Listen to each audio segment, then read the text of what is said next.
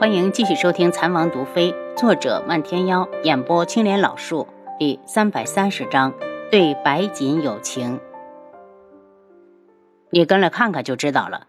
漫天妖嗔怪道：“给我找间空房子，我去配解药。”门主，去配药房吧。冰烈把漫天妖带走。楚清瑶一个人在铺子里，没一会儿就进来一个慈眉善目的老者。他定睛一看，不是天树老人是谁？赶紧迎上去。青瑶见过天树老前辈。天树老人看到他也是一喜。王妃是去看药田了，看过了，回来正好路过这里。他给天树老人搬来椅子，让他歇歇。前辈可有黄姐的消息？天树老人眼圈一红，还没有。但我查到鬼医也失踪了。锦儿要是落到他手上，怕是会受尽屈辱了。这些年两人针锋相对，关系恶劣，他不是不知道。可锦儿有分寸，功夫又好，鬼医尽全力也只能相互打个平手，他也就由着他们去。没想到这次锦儿会无故的消失，定是中了鬼医的奸计。如今他与心远分头在找，却怎么也找不到。前辈，我最近比较闲，明天我跟你一起上路，一起去找黄姐。天树老人一身布衣，满是灰尘，看得楚清瑶心下不忍。那就麻烦王妃了。这种时候，天树老人也说不出来拒绝的话。楚清瑶道：“说来也奇怪，知王府派了好多暗卫出来，可就是找不到人。”他忽然心思一动，想到了消失的联络点。黄姐是不是也因为这个，别人才找不着？如果真如漫天妖所说，那就多配点解药，让人送回智王府，希望可以帮得上忙。漫天妖出来时，看到天树老人竟然在，眉毛一挑：“是什么风把尊门的人吹来了？”天树老人用看后背的目光看着他。漫天妖，你父可好？漫天妖脸色变了变，瞄了眼楚清瑶。我父亲大人自然好得很，只是他把独门交给我之后，就不会公开露面了。如今我漫天妖代表的就是独门。天树老人笑了笑，原本疲倦不堪的眸子放出一缕金光。我去过药田那边，看到了独门特有的珍贵药材。那是我送给丫头的。漫天妖说的轻松，意在告诉天树老人，他和天穹没关系。天树老人也不跟他讨论这个问题，反正种子送到了天穹，得意的是百姓。这个漫天妖还真是特别，明明做的是好事，却长了张不饶人的嘴。冰烈把正在后院清点库存的伙计叫出来看店，来到漫天妖的面前：“恩主，现在走吗？”自然要走。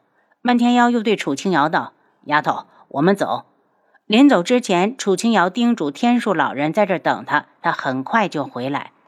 到了城西，望着只覆盖地皮的一片草地，冰裂道：“门主，你看，就是这个样子，根本没什么联络点。我们走吧。”不争气。漫天妖横了他一眼。楚清瑶也在看那草地，刚看了几眼，心头又是一阵恍惚。漫天妖，你说这里是不是太邪门了？我怎么都不敢看。迷幻散能迷惑人心，让人产生幻觉，不管看到什么都会觉得这里本就该如此。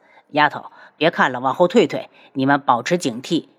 漫天妖绕着草地边缘走了一圈，把手里的药粉按不同的方位扬了出去。半晌之后，就看到草地在慢慢消失，而且越来越快。仅一炷香后，就露出一座高大破败的宅子。楚清瑶震惊的合不拢嘴，世上竟然有这种药物，简直和阵法有一拼。暗暗决定，一定回去让漫天妖把迷幻散的制作方法说出来。丫头，小心！一道黑影从宅子里飞出来，要不是漫天妖动作快，拉了他一把，他肯定受伤。见男子戴着一张狰狞的鬼脸面具，楚清瑶笑了，真是得来全不费功夫。早知道刚才就应该把天树老人一块儿带过来。鬼医在此，白锦一定也在。他对着漫天妖道：“把人拦下，我进去救人。楚清瑶，你少管闲事！鬼医对着他怒喝。楚清瑶冷笑，脚尖一点，已经跃上了墙头。鬼医晚了一步，才一飞起来，就被漫天妖拦下。他扭头对冰烈道：“快上去保护丫头。”门主放心。见门主这么在意，冰烈八卦起楚清瑶的身份，莫非是未来的门主夫人？那一定得好好表现。宅子很大，楚清瑶快速的飞掠，最后停在了主院。主院很干净，一看最近就是有人住。冰烈落到他的旁边，说了声：“我去搜其他地方。”便闪身离开。楚清瑶往里头走，边走边喊：“荒姐，你在不在？”屋子里的白锦正艰难地挪动着两腿，想要出去。听到如此熟悉的声音，猛地一顿，是楚清瑶，一定是他。清瑶，我在。他用尽了全力，只发出了蚊子一般的哼哼声。冰裂停下来，我们分头找，你在这边，我到那边。楚清瑶点头，他立刻往远处去了。楚清瑶打开房门就往里闯，边走边唤着。黄姐，你在不在？青瑶，我在。闯了几间房后，他终于听到了细如蚊蝇的声音，激动的连轻功都用上了。一推门就看到了白锦被下了药，气得两眼都要喷出火来，赶紧扑过去。黄姐，真的是你？白锦因为说话吃力，便没再出声。楚清瑶很快的确定下来，鬼医给他吃的只是控制行动的普通的药粉，毒性很小。而这种解药他手里就有，急忙拿出来喂白锦吃了。等他扶着白锦来到外面，冰烈也回来了。见他扶着一个人，又是女人，也不好接手，只好道：“我去看看门主。”走出大宅，白锦一眼就看到鬼医正被漫天妖纠缠住，咬牙道：“把他。”杀了，千万别让他跑了！正在出招的鬼医忽然错愕了一下，动作一滞，便被漫天妖一拳击中，身子如同纸片一样飞了出去。他从嘴里喷出来的血像艳丽的山水画，从空中泼下。落地之后，他的鬼脸面具突然掉了，他慌忙的捡起来，重新的扣回脸上，这才抬头恶狠狠的道：“白姐。”我能抓你一次，就能擒你第二次。你给我记住，我鬼医还会再来的。他踉跄的爬起来，对着身后连甩了两把毒粉，这才逃之夭夭。漫天妖本来要追，又担心丫头，便站着没动。见白锦气得浑身发抖，楚清瑶扶他靠到墙上。荒姐，和这种人生气不值得。你失踪之后，大家都很担心，特别是天树老前辈，更是四处奔波在找你。对了，他人就在丰城，我带你去见他。白锦听说师傅就在这里，眼眶发红，几欲落泪，哽咽着道：“我真没用，黄姐，是你太善良，没有料到鬼医如此卑鄙。不用问也知道，鬼医肯定耍了手段，才把他擒住。”看着原本朗月一般的女子，短短几个月就瘦得连五官都变了模样。楚清瑶道：“黄姐，一会儿回客栈，我给你熬点药膳补补。”白锦点了下头。青瑶，我师傅他还好吗？前辈的身子没什么大问题，只是太担心黄姐。冰烈去找了辆马车，楚青瑶把白锦扶上去，很快就回到了济世药铺。